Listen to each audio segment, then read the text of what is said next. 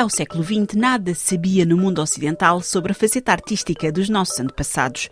Graças a figuras como Henri Brey ou Leo Frobenius e às suas investigações no terreno, a sociedade dos anos 30 começou a interrogar-se sobre não só o que faziam, mas quem eram, o que sentiam e como interpretavam artisticamente os primeiros homens que desenhavam nas cavernas. Esta mediatização das pinturas e gravuras rupestres e o frenesim que provocou na altura está patente no Museu do Homem, em Paris, através da exposição Pré-Histomânia, que pode ser vista até o dia 20 de maio. A comissária da exposição, Egídia Soto, professora de Literatura e História de Arte Africana na Sorbonne, faz-nos a visita guiada a um passado mais próximo do que imaginamos. Pré-Histomânia até é mais do que uma exposição sobre a pré-história, é uma exposição sobre o que é que o século XX e o século XXI fez com a pré-história. Então é uma exposição sobretudo que retrata um percurso humano, um percurso de homens e mulheres, e sobretudo mulheres que foram, que acompanharam um etnólogo alemão, Leo Frobenius, no início do século XX, que realizou 12 missões, e homens e mulheres que o acompanharam para fazerem os levantamentos, para fazerem cópias de grutas, de paredes rochosas, eh, onde haviam pinturas da pré-história e que copiaram em tamanho real eh, essas pinturas e gravuras e trouxeram para a Europa. E desde, desde muito cedo, desde o início do século XX, essas eh, reproduções foram mostradas na Europa, mas também nos Estados Unidos, em mais de 30 cidades, até aos anos, até aos anos 60. Vamos entrar? Vamos entrar.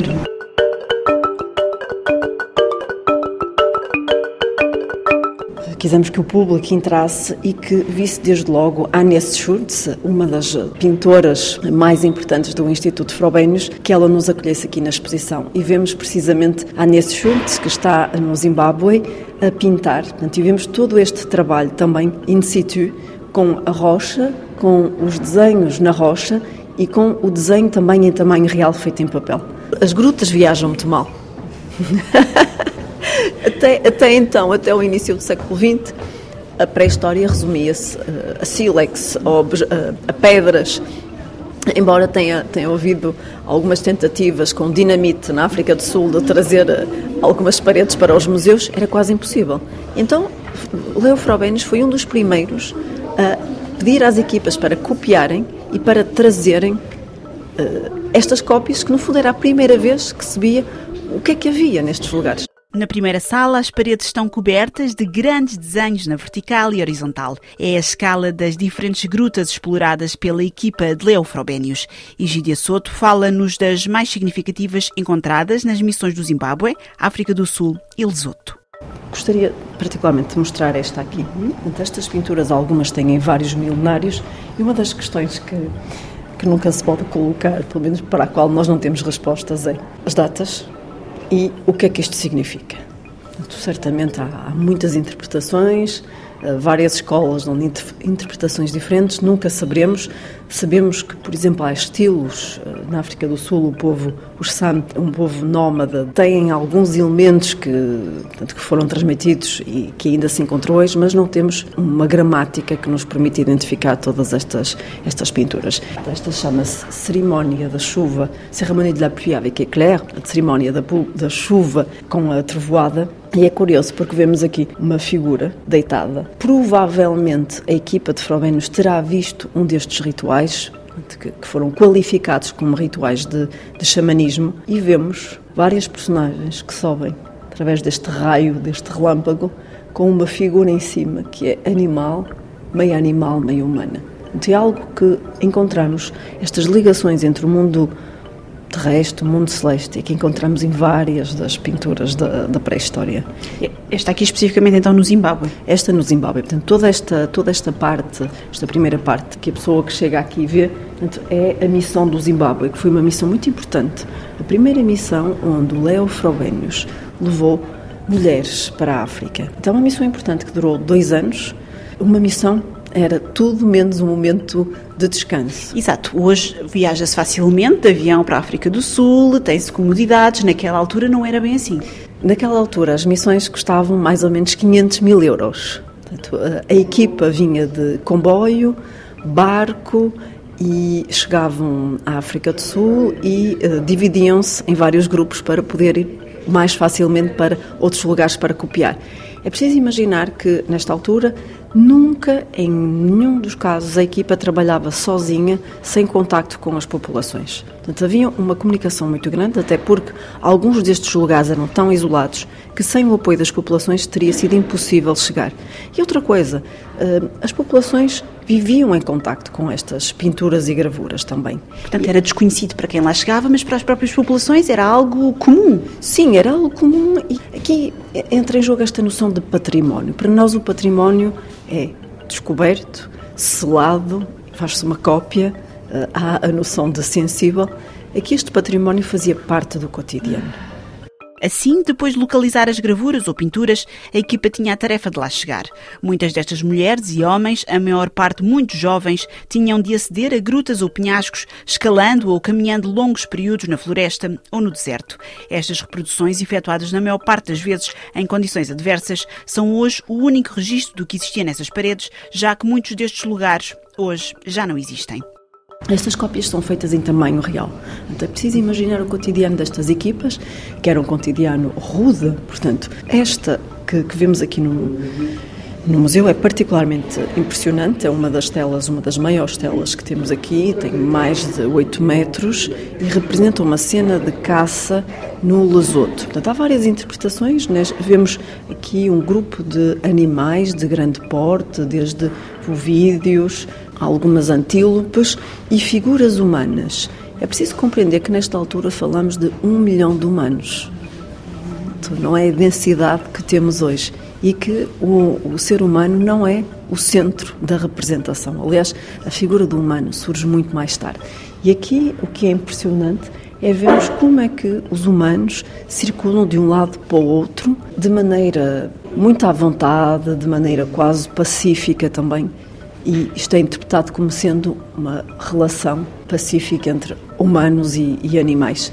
E o que estas equipas faziam é que estas equipas eram capazes de ver e de pintar já uh, lugares onde a gruta estava já destruída. Muitos destes lugares já não existem hoje. Portanto, isto é o único, uh, único testemunho de, de lugares que já não existem.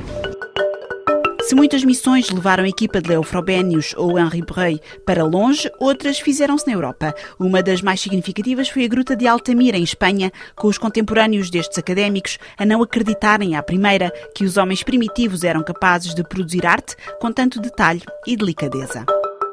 Houveram 12 missões, desde, desde a África do Sul, Lesoto, Zimbábue, mas também missões na Europa, França, Espanha também a equipa, em 1934, a, a equipa de Leo Frobenius foi visitar a famosa Gruta de Altamira. Tivemos aqui dois desenhos, duas cópias em uh, aguarela, uma da Elisabeth Pauli e outra da Catarina Mar, que foram consideradas como o desenho científico mais impressionante também da, da pré-história. Porquê? Porque como disse, não bastava saber desenhar, era preciso também representar a gruta. No caso deste desenho, temos aqui um bisonte deitado e toda a expressão do bisonte repousa no momento em que ele está. Uh, está deitado sobre si, com as patas encolhidas, mas é o, o movimento, é dado o movimento do desenho devido ao lugar onde ele está feito. Parece que estamos a ver pedra. Tá, exato, tá, mas estamos a ver pedra. Portanto, e estas equipas tinham também que ter conhecimentos de geologia, claro, de desenho, mas também tinham que ter eh, conhecimentos de escalada, porque para chegar a alguns lugares era preciso escalar também.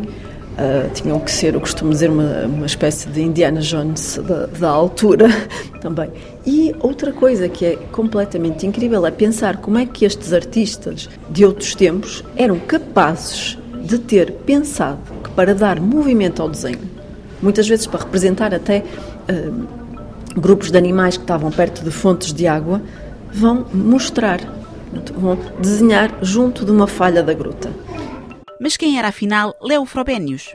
Leo Frobenius, este etnólogo alemão que morreu em 1938, ele não, não era um especialista da pré-história. Ele vai para a África para fazer uma recolha de mitos. Portanto, cada missão é uma altura para recolher mitos, histórias, tradições, alguns objetos também no início da carreira dele e depois é este entusiasmo E, desde logo, Leo Frobenius tem consciência que estes lugares têm de ser copiados, preservados, porque estão destinados a desaparecer. E, e, esse interesse então depois gerou a criação destas equipas? Sim, desde o, desde o início do século XX ele leva com ele pintores, cientistas também, desde sempre. E aos poucos há este interesse também de copiar e de expor. Ao contrário, porque temos em França, por exemplo, temos o Abbé Breuil, que também que é o grande, o papa da, da pré-história, mas no caso de, de Leo Frobenius, é, um, é, sobretudo uma equipa de artistas e, um, e, sobretudo uma equipa de mulheres que acabavam de ser diplomadas das belas artes também. Um pioneiro, mas também um alemão, algo muito importante temporalmente, já que em 1933 Adolf Hitler sobe ao poder e seis anos mais tarde começa a Segunda Guerra Mundial. O estudo do homem primitivo e a anatomia comparada serviram de arma ao regime nacional socialista em Berlim para manipular a opinião pública alemã e comprovar, através de teorias enviesadas, a supremacia da raça ariana.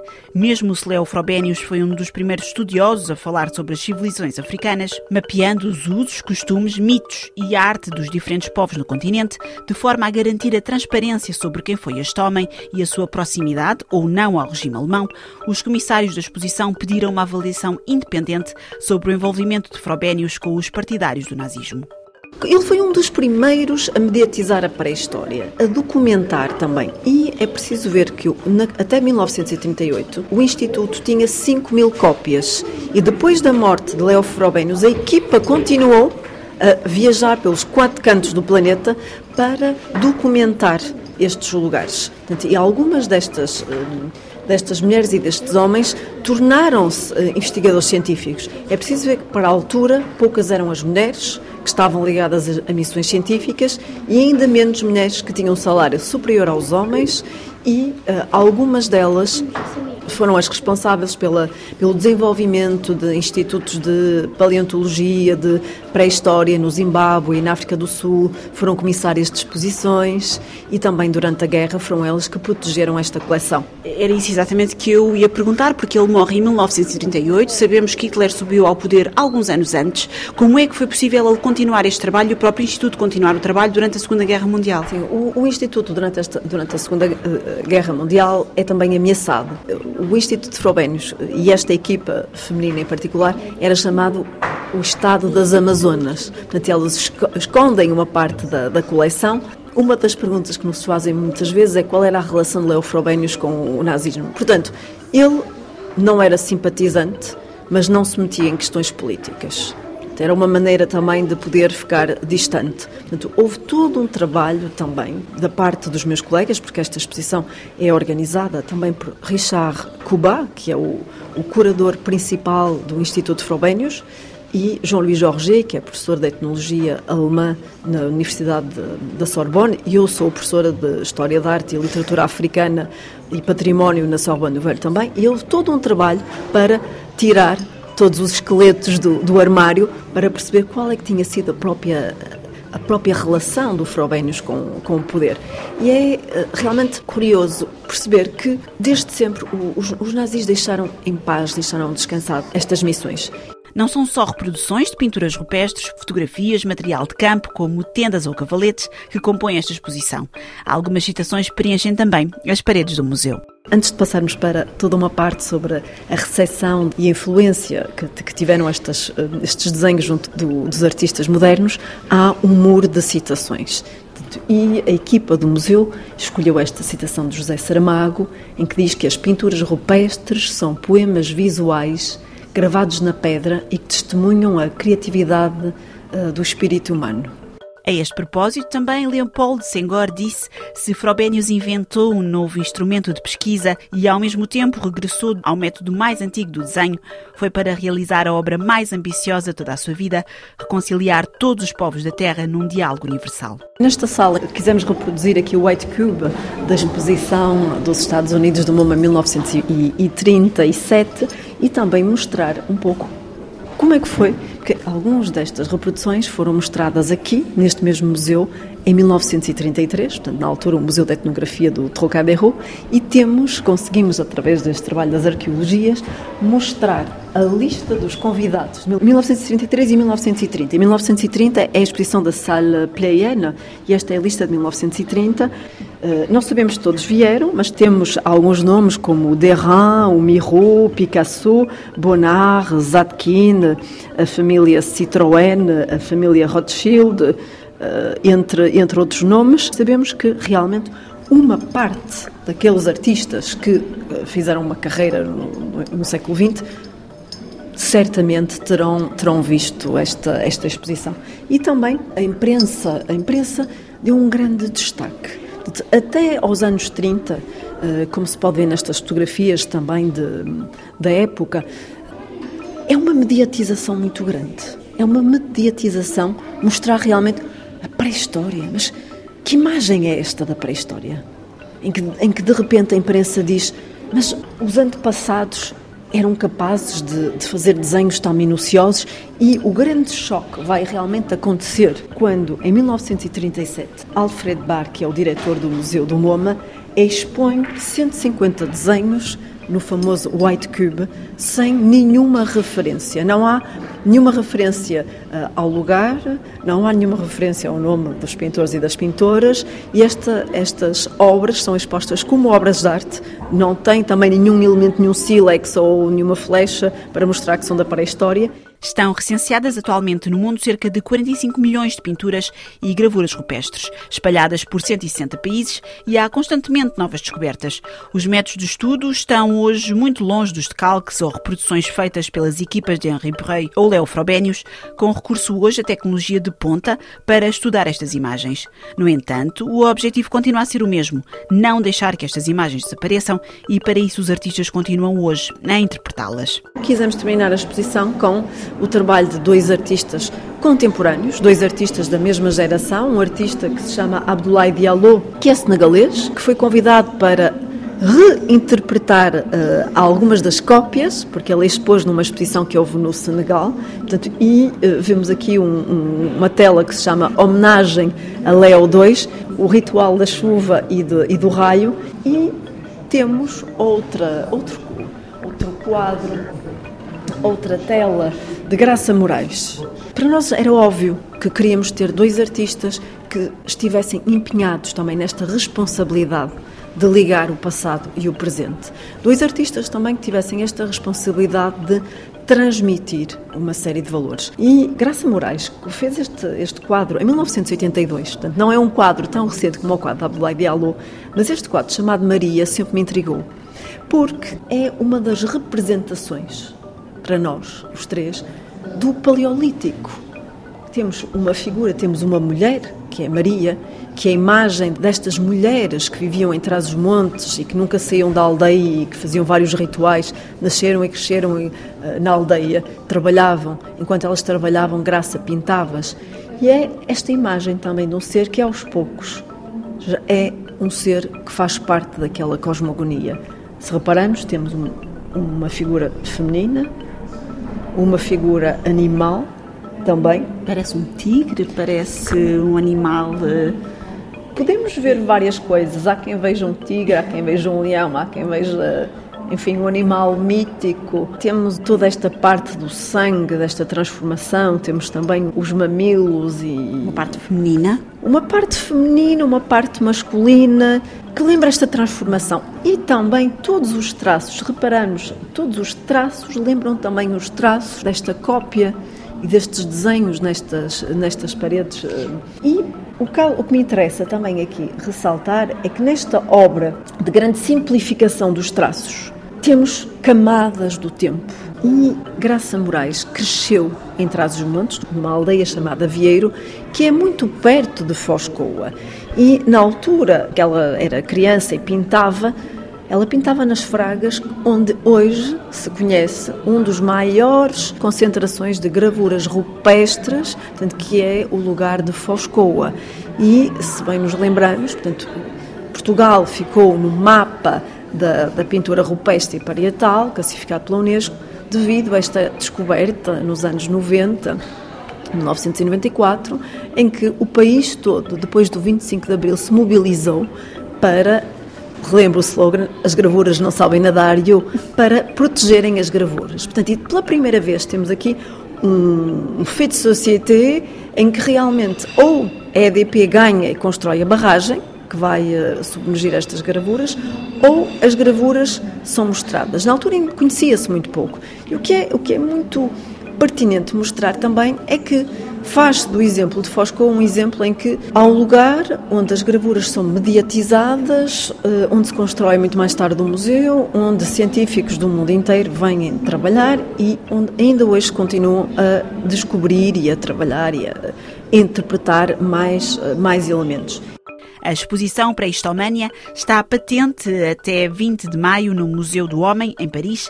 Caso queira ouvir na íntegra os dois episódios da visita guiada da comissária da exposição, Egídia Soto, professora de Literatura e História da Arte Africana na Sorbonne, pode fazê-lo em www.rfi.fr.pt. Obrigada por ter acompanhado este Magazine Vida em França. Até para a semana.